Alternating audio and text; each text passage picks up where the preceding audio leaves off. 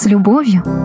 Чемпион мира по панкратиону 2018 года Владимир Рахелио Пикера Майборода вел себя со мной совсем не по-кубински. На сообщение отвечал быстро, на встречу пришел раньше назначенного времени и в разговоре был довольно сдержан, будто он не кубинец, а сибиряк.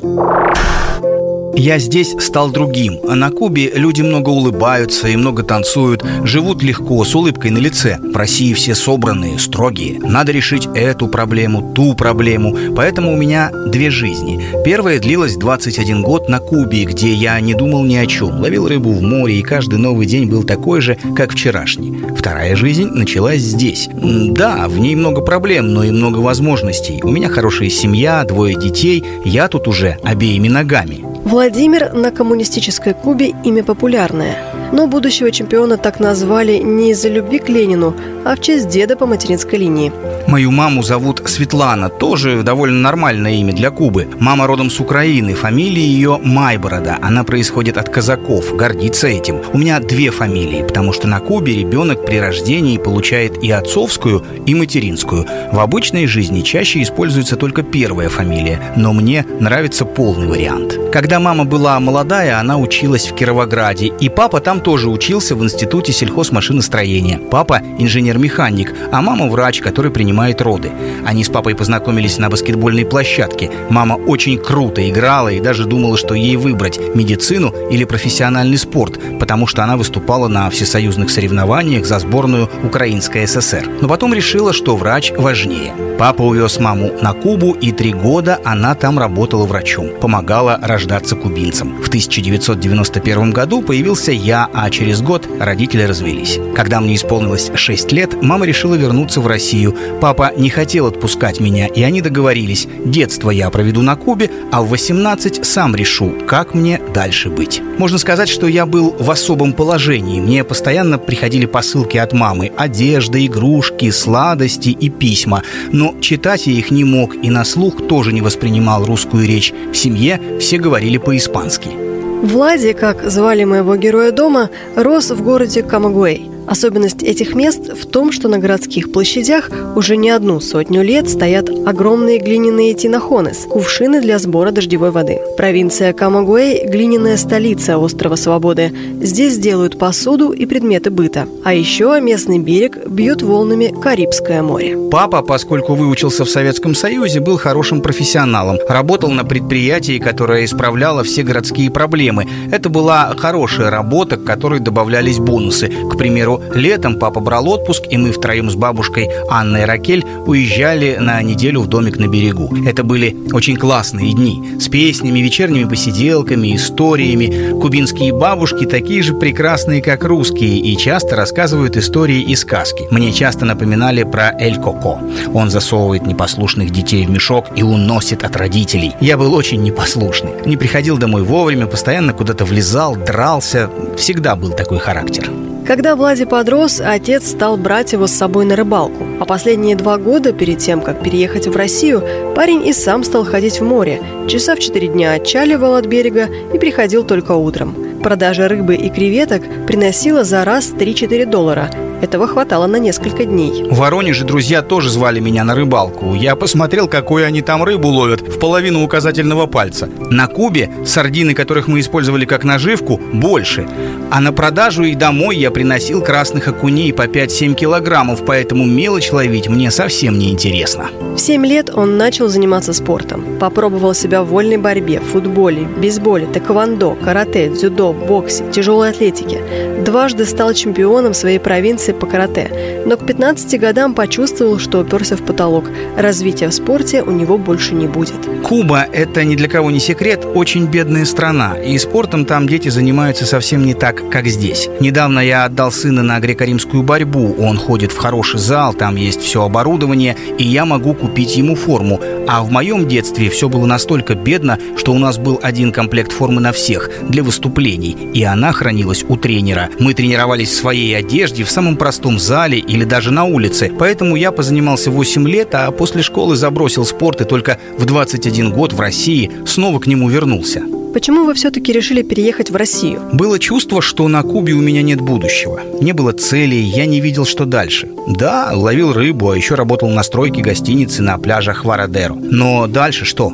Социальная жизнь на Кубе лучше не становилась. Мама давно меня звала в Воронеж, и вот в 12 году я поехал. Пробыл тут два месяца летом, а потом уже попрощался с друзьями и переехал навсегда. Для меня это было непросто. В Камагуэе я оставил все, а тут нужно было начинать с нуля. Я еще на Кубе начал учить русский язык, готовился по папиному учебнику 1960 года выпуска. Папа мне тоже помогал, и мне казалось, что я много уже знаю, но когда приехал, понял, что слова, которые я выучил в предложении, движения не становятся. И ничего не понятно. Поэтому первое время я везде ходил с мамой. Запоминал, как ездит транспорт, как надо что-то просить в магазине. Тут все было совершенно по-другому. Самые первые ваши по-другому. Что это было? Запах. Он тут совершенно другой. На Кубе же нет столько деревьев. Мы ехали с мамой из московского аэропорта, остановились рядом с лесом кофе купить.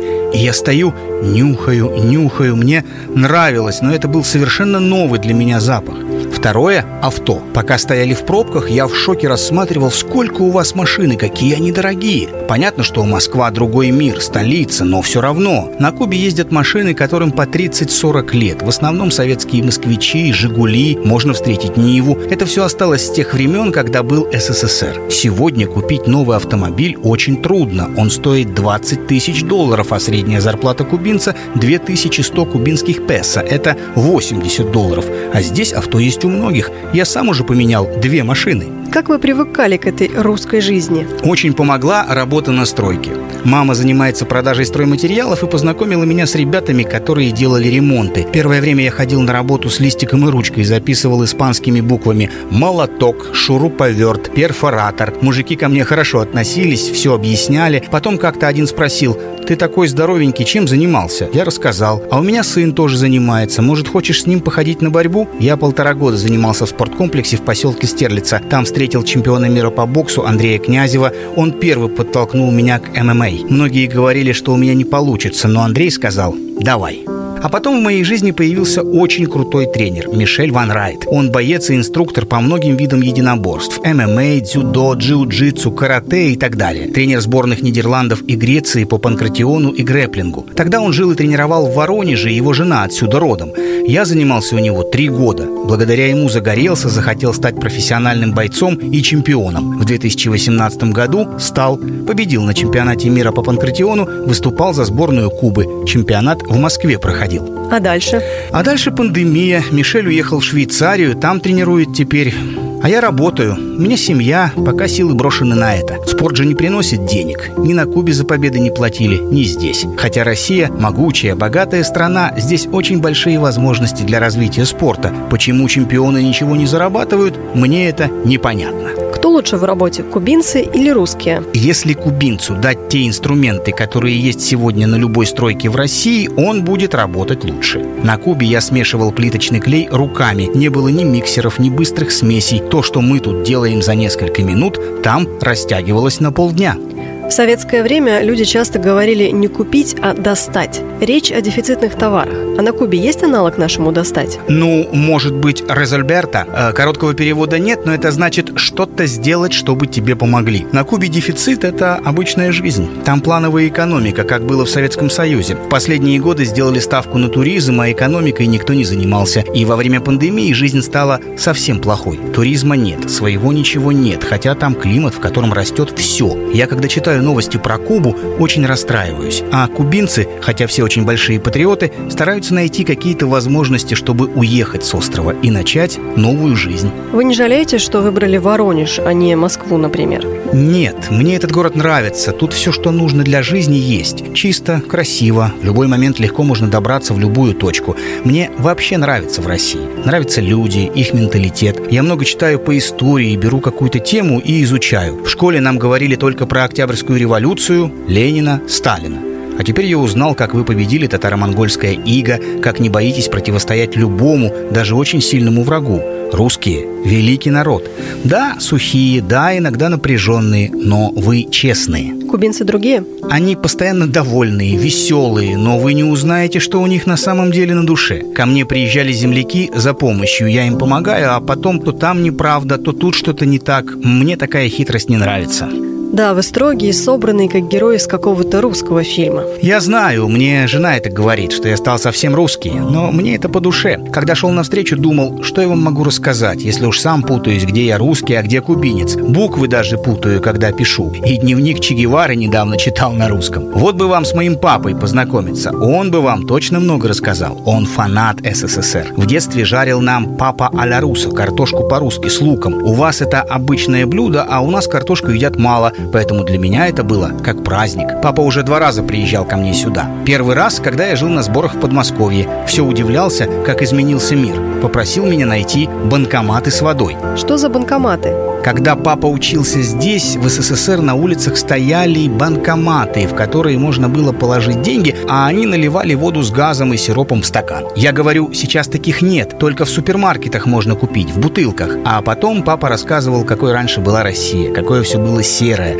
Папа говорит, что сейчас тут очень хорошая жизнь. Значит, он одобрил такой поворот судьбы. Да, он очень рад. У меня хорошая семья. Жена Валерия очень скромная и верная. Этим русские девушки отличаются от кубинок. И мне нравится, что у нас в семье я главный, должен зарабатывать деньги, принимать решения. А жена меня поддерживает. Она дома, воспитывает детей. Пока еще не родился сын, Лера ездила со мной на все соревнования и кричала «Давай, давай!» Я ее слышал и радовался. И благодарен судьбе и Богу, что у меня такая семья. В России я принял православие, и мы крестили наших детей детей. А что в воспитании ваших детей кубинского? Мы каждый день танцуем. Сыну скоро будет 6 лет, дочке почти 2 годика. Я прихожу с работы, включаю латиноамериканскую музыку и начинается. На Кубе музыка везде. На улицах, в магазинах, из открытых окон домов. А тут музыка только в торговых центрах. Это меня тоже удивляло сначала. Хотелось больше музыки. Что такое Россия? Она очень серьезная, но если ее рассмешить, расшевелить, то уже не остановишь. Ваш Новый год сколько дней идет? Сколько дней все едят, пьют, гуляют на площадях, и все это в сильный мороз, когда другие бы дома прятались. Вот это и есть Россия. По-другому мне сложно объяснить. Из России с любовью. Проект журнала «Нация», создаваемый при поддержке Президентского фонда культурных инициатив. Это история иностранцев, которые однажды приехали в нашу страну, прониклись русской культурой, просторами, людьми и в конце концов сами стали немножко русскими. Расскажите о нашем герое своим друзьям. Поделитесь этой историей в своих соцсетях.